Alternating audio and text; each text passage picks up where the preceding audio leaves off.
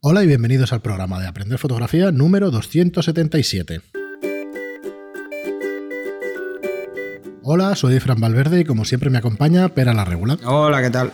Muy buenas. Eh, buenas a todos. Eh, estamos en el programa 277 donde tenemos más preguntas, más comentarios que nos habéis dejado durante el mes de, de agosto y lo que llevamos de septiembre. Y antes recordaros que podéis encontrar el curso de moda de fotografía e iluminación en moda el 6 y el 7 de octubre de 2018. Si buscáis en aprenderfotografía.online barra tienda, eso ha sido un trueno para el que se lo pregunte, sí, está cayendo Sí, una no, buena. no, que nadie piense mal. Está cayendo una muy buena en Barcelona, la verdad es que una tormenta importante. Como os decía, en aprenderfotografía.online barra tienda tenéis ahí los tres talleres de. O sea, los tres, los tres modos de compra del taller monográfico sobre fotografía e iluminación en moda, el 6 y el 7 de octubre en 2018. ¿Por qué tres? Porque por un lado, puedes comprar plaza para el día 6 de octubre, sábado, de 10 a 8 de la tarde. Podéis comprar. Ese ha sido otro trueno, si se ha oído. Podéis comprar plaza para el domingo 7 de 10 a 8 y podéis comprar de los dos días, ¿vale? Tanto el sábado como el domingo por separado lo tenéis a 99 euros y los dos días completos 169 euros. Y por otro lado, pues eh, en aprenderfotografía.online barra cursos tenéis ahí todos nuestros cursos online por 10 euros al mes. Mientras estéis suscritos podéis ver todas las lecciones de los cursos. Y nada más. Hoy, Todas las veces que queráis. efectivamente, en el barra cursos podéis ver todas las veces que queráis los cursos que ya están y los nuevos que iremos colgando durante este mes y los sucesivos meses. Y bueno, hoy empezamos pues eso, con comentarios vuestros, con preguntas. Empezamos con uno de Bolorro que nos dice, buenos días, Fran y Pera, ¿cuándo tenéis pensado sacar el curso de Photoshop? Como veis, este comentario ya es antiguo, ya salió el curso de Photoshop en, en ya agosto. está, ya está hace un, Ya hasta hace un mes y medio, una cosa así. no, un mes. Un mes, sí. Sí, cada vez llueve más. Madre mía, y de lado ahora, ¿eh? Que entraba Sí, por la sí, ventana, sí. a ver si nos hemos dejado alguna. No, menos mal, estamos en el cuarto piso, o sea, no Sí. creo que aquí llegue. No, no nos inundaremos, pero espero que no se vaya la luz. Aunque llevamos portátil, por lo menos podremos grabar y cortaremos No. rápido. Porque la mesa de mezclas, ¿no? Está alimentada con Ah, esta. perfecto, es, es- o sea, esto es es absolutamente portátil todo. Sí. Eh, y bueno, nos dice que cuando tenemos es que mi pensado sacar el no curso. sé cuánto dura la batería, porque ya Poquito. tiene 10 años, o sea que... Poco. Dice, hoy en uno de los podcasts que lo tenéis presente, la verdad es que estoy. que voy tieso como las majamas en Photoshop. Me gustaría aprender bien de una vez por todas. Un saludo a los dos y seguid así. Sois ver, unos monstruos. El, el curso de Photoshop es eminentemente práctico pensado para fotógrafos. Entonces, lo que tratamos en el curso es una visión reducida pensada para fotógrafos, porque tratar todo Photoshop eh, no tiene mucho sentido de golpe, porque normalmente la gente, si tú le haces un. Al menos es como yo lo vi y por eso el curso está hecho así. Eh, si tú intentas explicar todo, absolutamente todo lo que tiene Photoshop con un cierto orden y sin pensar en un trabajo específico, se puede alargar una barbaridad y al final te vuelves loco. ¿eh? Entonces, lo que pretende es explicar algo y que os pongáis en el ordenador y lo hagáis. O sea, es el típico curso en el que hay que estar dándole a la pausa y hacer, tirar atrás, volver a escucharlo, volver a hacer. Es muy buscando eso, buscando que vayáis cogiendo soltura. Muy bien, pues nada, ahí lo tienes, Bolorro, eh, aprenderfotografía.online, barra cursos. Y Mario Sedien nos dice, hola chicos, os escucho mucho. Sí que existe el 51.0, lo que no sé es si es L o no. Esto es un comentario de uno de los, de los podcasts que hicimos. Dice, seguro que sí, porque hace ya años valía 7.000 euros aproximadamente. Es más, me parece que ya estaban haciendo o existía eh, un 50 milímetros 0.9. Lo que existía, eh, de hecho, ahora no recuerdo qué focal era, pero existía un 0.95 que creo que utilizó Stanley Kubrick para alguna de sus películas. Sí, pero esto es eh, bastante antiguo, ¿eh? Sí, son objetivos hechos en los años 60 o en los 50, 60 y de hecho creo que especialmente hecho para el viaje de, y no es coña esto, para el viaje a la Luna, por tener más luminosidad que el resto y tal, y creo que lo subieron para, para la Luna cuando, cuando estuvo el hombre por allí. Eh, supongo que seguirá El 50 existiendo, el pero debe ser- 5010, que yo no lo tenía presente, sinceramente. Mm, No solo no lo tenía presente, sino que además eh, no sé ni de qué año es. Eh, sí que es L. Es un L. Me extrañaría que no lo fuera, pero sí, es un L. Ahora, mm, esto, mm, por lo que estoy viendo, ¿eh? Lo miraré más, ¿eh? Porque me parece que es una de estos fakes. No está en catálogo, ¿eh? Y sospechosamente las imágenes que estoy viendo no lo tengo muy claro. Pero en catálogo no lo, veo. No lo veo. Yo juraría que el que digo es de, era 0,95, 0,85, pero diría sí, que eso sí, pero ese es, ese es, muy antiguo. Sí, de hecho antes sí que había objetivos F1 con facilidad. Veo que está, por ejemplo, en eBay, eh, pero me extraña no verlo en el catálogo. Y sí, lo que tú dices, es un objetivo de 3.500 dólares. Que en su día no me extrañaría que hubiera costado 7.000. Eh, sí, sí, sí. Eh, o sea, ahora el, top, por decirlo, de 50 milímetros es el 1.2 de Canon, que también es un L. Pero yo no lo veo en catálogo, ¿eh? O sea, mm, ya investigaré, ¿eh? Si, os, si es algo que os que queréis saber, ya investigaré porque lo estoy viendo en páginas... Mirar, sí, vale. Es del año 89. Es un objetivo del año 89 y dejó de fabricarse en el 2000. Así que no vio la luz eh, en tema digital. ¿eh? Es un objetivo que se creó en su momento para, cámaras SLR químicas, pero que, bueno, se usaba, bueno, se sigue usando porque son objetivos que han perdurado. Del año 89 es también la primera versión del 100-400 que yo tenía y que me lo robaron y que siempre lo digo y que lo echo de menos si el que me lo robó todavía lo tiene y se apiada de mí, pues que me lo haga llegar. Eh, recompensarlo igual no, porque después del cabreo que pillé. Eh, pero sí, sí, es, es, un objetivo del año 89, que lo sepáis. Pero no está en catálogo, ¿eh? Al menos no está, ¿eh? y luego estoy viendo también que en, el, en uno de los foros más conocidos americanos, que es el Canon Rumors, eh, hablan de él como que igual vuelve, ¿no? Es posible, ¿eh? es posible que Canon. de estas deben haber. pero si, entráis en el Canon, en el Canon Rumors, podéis ver auténticas barbaridades que llevan años aquí y que no, bueno, que no pasan, ¿no? Si os mirabais los rumores que había de antes de que saliera la de la mirrorless, vamos, parecía que aquello era casi como como si fuera el, satélite este. El, bueno, es igual. Eh, pero sí, veo, veo que se habla de él. Se habla de él en el Canon Rumors, pero no veo la fecha clara. Muy bien. Ahora, el que está, o el que si alguien tiene, en principio era este. ¿eh? Y además es curioso porque tenía. Tiene una cosa que no tiene el actual, que es que puedes ajustar la distancia de enfoque de 0,6 a infinito o de un metro a infinito para que vaya más rápido o más lento el enfoque. Bueno. Muy bien, pues seguimos con Javier Martos que nos dice, muy buena idea la de estos monográficos, se refiere a los monográficos sobre fotógrafos. Dice, creo que es muy importante salir un poco del tema más técnico y conocer las distintas personalidades de grandes fotógrafos. Gracias. Nada, gracias a ti por escucharnos. Y JHR Shootart nos dice, el otro día adquirí mi primera reflex. Estuve probando con el objetivo de serie, pero no logro pillarle el punto dulce que busco. La verdad es que esperaba más. No sé si será cuestión del objetivo, pero he probado todas las distancias y al final acaba distorsionando. ¿Podríais decirme el punto dulce de mi objetivo para fotos de arquitectura? Eh, lo que no nos pones es el objetivo. Es el objetivo que es, imaginamos que el 1855, si es Canon. A ver, lo del punto dulce es muy relativo y hay muchas historias y muchas leyendas alrededor del punto dulce. Como norma, yo os lo digo como norma, ¿eh? Las aberraciones aparecen con aperturas más abiertas de 5 o 6.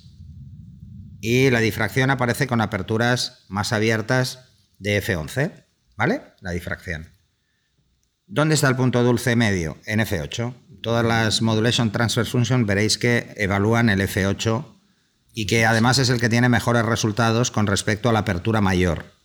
¿Dónde hay más resolución? Por esto hay una confusión al respecto. ¿eh?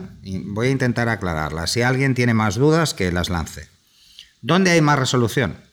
Pues evidentemente en la apertura más amplia que tenga el objetivo, lo que se llama apertura nativa, que es la que tiene de serie. Pues cuando está abierto, pues está así. De hecho, para mirar a través de él la tenemos abierto. Eh, pero esto del punto dulce es subjetivo. Si tú estás haciendo fotos a cosas que difícilmente te generen algunas aberraciones, pues no las verás, incluso aunque trabajes con la mayor. Pero si, por ejemplo, estás trabajando con un contraluz, eh, pues la apertura mayor es más fácil que te entren aberraciones cromáticas. Esto es así, ¿eh? O sea, no le deis muchas vueltas a esto del punto dulce. Porque mm, si el objetivo no tiene el punto dulce en la apertura que tú quieres usar, pues oye, la tienes que usar y arreglarlo en postproceso, que es la forma hoy por hoy más sencilla. ¿eh? Si queréis objetivos que podáis trabajar a cualquier apertura sin riesgos graves de aberraciones, es decir, no trabajar a F8 y poder trabajar a 2.8, por ejemplo, o a F4 o a menos de 2.8, más abierto quiero decir, pues es una cuestión de dinero. Pensar lo que es solo una cuestión de dinero. ¿Cómo identificar un objetivo? ¿Cómo identificar si un objetivo tiene más o menos aberraciones? Por el precio. Una. Y dos, fijaros en la pupila de entrada, la lente exterior. Cuanto más grande sea, mejor. Cuanto más grande sea y menos sea el ángulo de visión, mejor. Por ejemplo, si os vais a un 300, eh, si es muy pequeñito, mal. Porque pensar que la lente es muy curva, no tanto como un angular, pero es muy curva y entonces la zona, el ángulo que veis, que igual son 5 grados o 7 grados, no, recuerdo cuántos son ahora, eh, coge mucha curva. Si es muy grande la lente, es más recta. Esa zona queda más recta. Vale, pues pensar en esos pequeños detalles y os daréis cuenta. Así que mm, es un tema de construcción y por lo tanto es un tema de precio. Cuanto más grande sea el tubo y más grande sea la pupila de entrada, menos aberraciones suelen tener. Las focales fijas tienen menos aberraciones que los zoom. Mm, pero lo que es el punto dulce, hay mucha gente que os dirá, dos pasos más cerrado que, que la apertura nominal, que es la de partida. Pues si es, el objetivo es F28, pues a partir de 5.6 eh, es el punto dulce. No, esto no es así. Eh, pero veréis mil cosas de estas. ¿eh? Cada objetivo es de su padre, de su madre. ¿Cuál es el punto dulce por excelencia? Es F8. ¿Por qué? ¿Por aberraciones o por difracción? Está justo en medio, en el límite, donde las aberraciones no son tan visibles, no quiere decir que no existan, ¿eh? es que no son tan visibles porque voy perdiendo resolución conforme cierro, y antes de que empiece la difracción, que también me afecta negativamente, pues ese es el punto dulce genérico. Muy bien. Si cogéis un 50.1.4 o un 50.1.8 o un 50.1.2, que son, por ejemplo, los tres modelos que tiene Canon, pero podéis extrapolarlo a Nikon, a Sigma, a Tamron, a la marca que os dé la gana. Fijaros en el precio. El 1.8 vale 100 euros, el 1.4 eh, vale 350 aproximadamente y el 1.2 vale 1.200, 1.300 euros. El precio está en algún sitio. O sea, la calidad este está implícita y además podéis, podéis dar fe. Eh, en el 85, pues pasa lo mismo. El 85, por ejemplo, 1.8 es un objetivo más versátil que el 1.2. Está pensado de uso general, pero el 1.2 está pensado para fotografía de estudio. Eh, bueno, es que tenéis que ver más cosas en las especificaciones. Pero si tenéis muchas dudas y queréis averiguar lo seguro de cada objetivo, Modulation Transfer Function. Os vais al fabricante, miráis la gráfica. Además, en los documentos de la gráfica explica cómo leer esa gráfica. que no es complicado, ¿eh? que no penséis que No, no, es muy fácil, porque habla, habla solo de contraste. De hecho, lo hablamos en un podcast. Sí, en ¿eh? lo hemos hablado, pero... Muy bien, pues seguimos con Mark que nos dice, hola Fran y Pera, muchísimas gracias por este capítulo tan interesante. Por fin alguien se toma la molestia de explicar paso a paso el tema del enfoque, algo que me parece imprescindible pero que nadie explica en ningún curso. Y en mi caso, que tengo la Mar 3, estoy doblemente agradecida. Sois geniales y hacéis un trabajo estupendo, tanto aquí como en la red social. Enhorabuena y seguida así. Saludos desde Valencia. Pues muchas gracias. Muchas gracias. Bueno, lo intentamos, lo intentamos. ¿eh? Si no llegamos, nos lo decís y intentaremos llegar. El capítulo, claro, por un lado dices, ostras, al que no le interesa el tema del enfoque en una Canon, a lo mejor es un poco tostón, pero claro, el que tenga la cámara y quiera saber cómo funciona, ostras. Bueno, intentaremos hacer estas cosas con todas las cámaras que nos digáis. Empezamos con esta porque es una cámara que, Es de las más vendidas del mercado. que yo he usado mucho, Fran también, y además está aquí en el estudio también. Eh, es una cámara que tiene mucha gente que yo conozco y que tienen graves problemas con temas de configuración. Pero vamos, si tenéis una cámara en la que queréis saber algo más, pues bueno, pues intentaremos hacer de todas. Muy bien, y Haz de Luz nos dice, buenas, la frase que se lee en la A pared. mí lo que me mola es el nick. Haz de luz. Mola. Dice, buenas, la frase que se lee en la pared de la película El Resplandor es Red Room. Murder, asesinato al revés. Pues supongo que la dije yo, supongo que la dije mal, pero vamos, quería decir eso. Pero sí, sí, si nos lo dice seguramente la dije mal. Ah, pues cuando hablamos de... Sí, cuando hablamos de- del Stanley Kubrick, pero bueno. Eh, gracias, gracias por la puntualización y, y vemos que estáis ahí Bueno, atentos. eh, está tema. claro, está claro que más de una vez la hemos visto, que creo que casi todos, al menos los de mi quinta seguro. Sí, sí, yo también.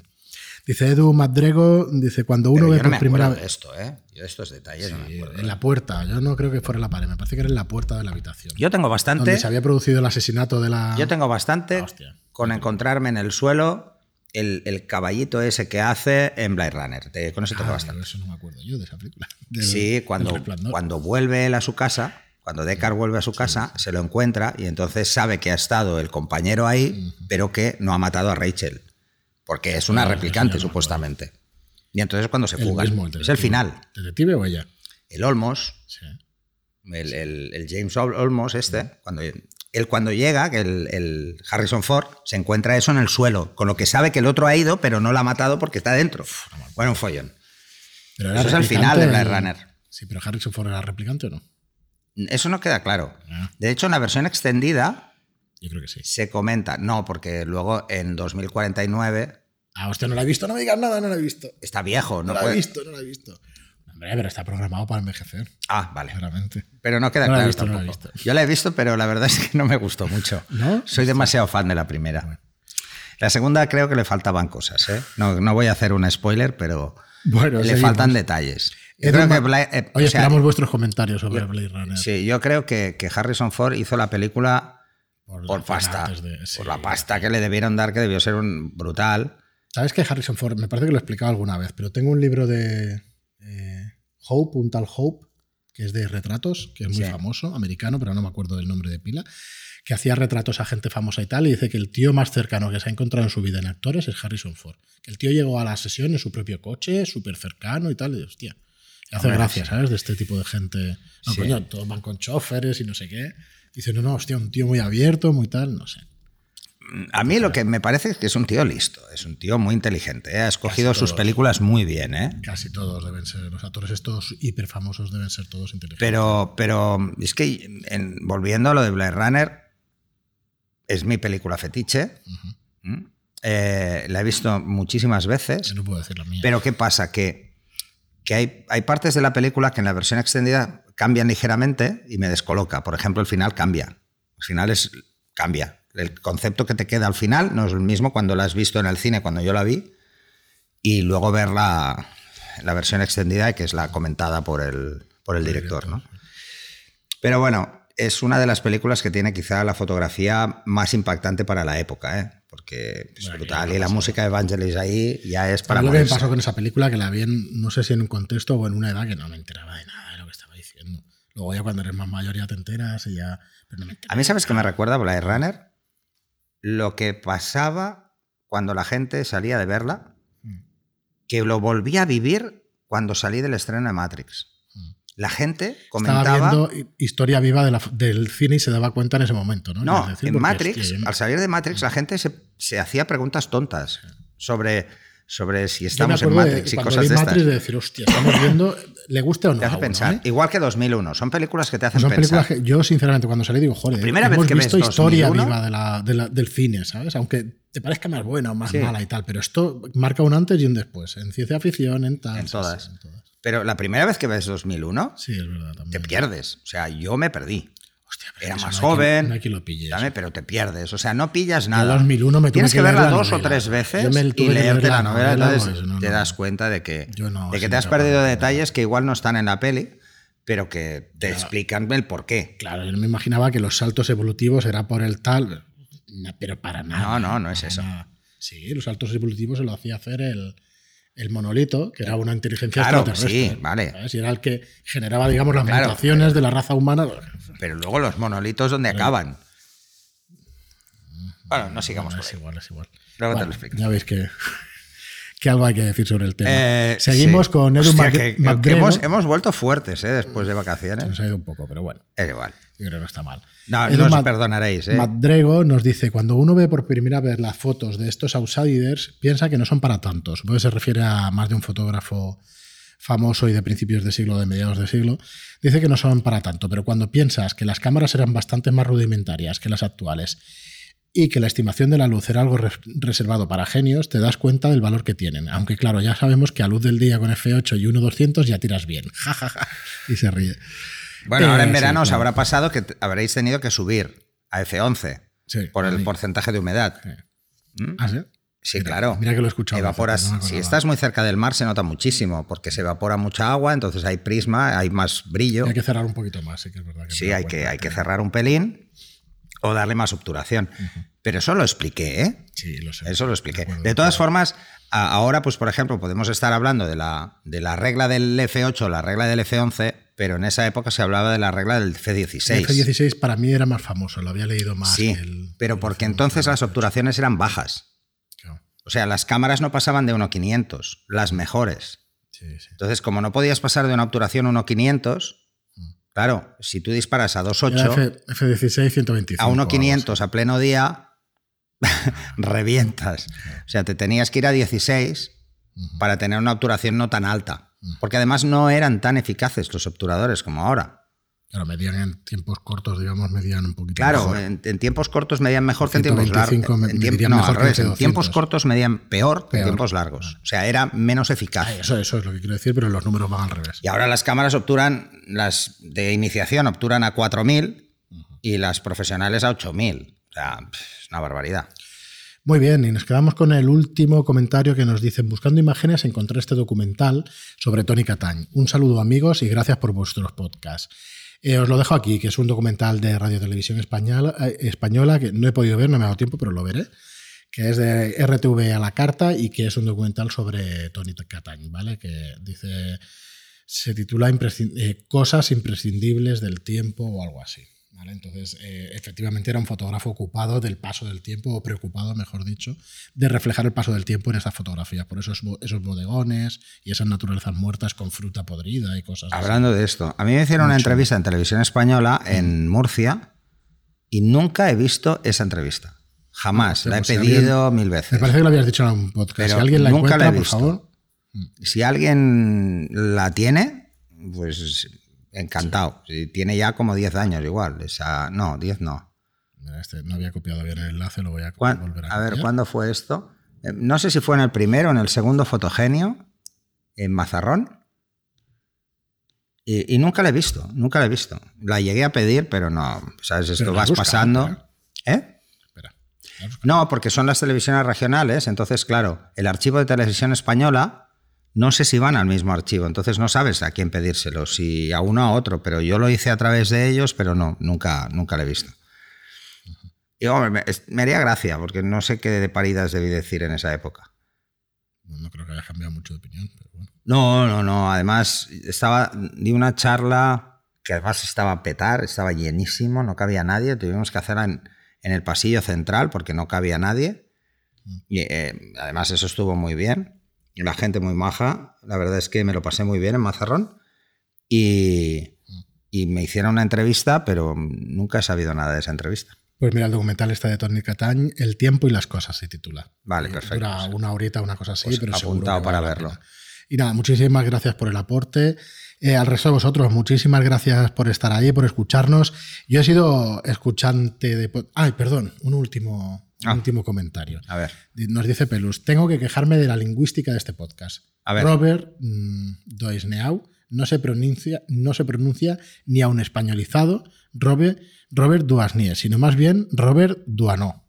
Bueno. perfecto, mira, yo... Henry Cartier Bres, eh, eh, eh, perdón, Bresson es francés y su nombre no se pronuncia a la inglesa Henry Cartier Bresson, sino más bien Henry Cartier Bresson.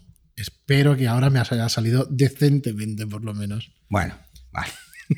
Mira, yo, yo y el francés estamos peleados, aunque sea catalán no me sale el francés.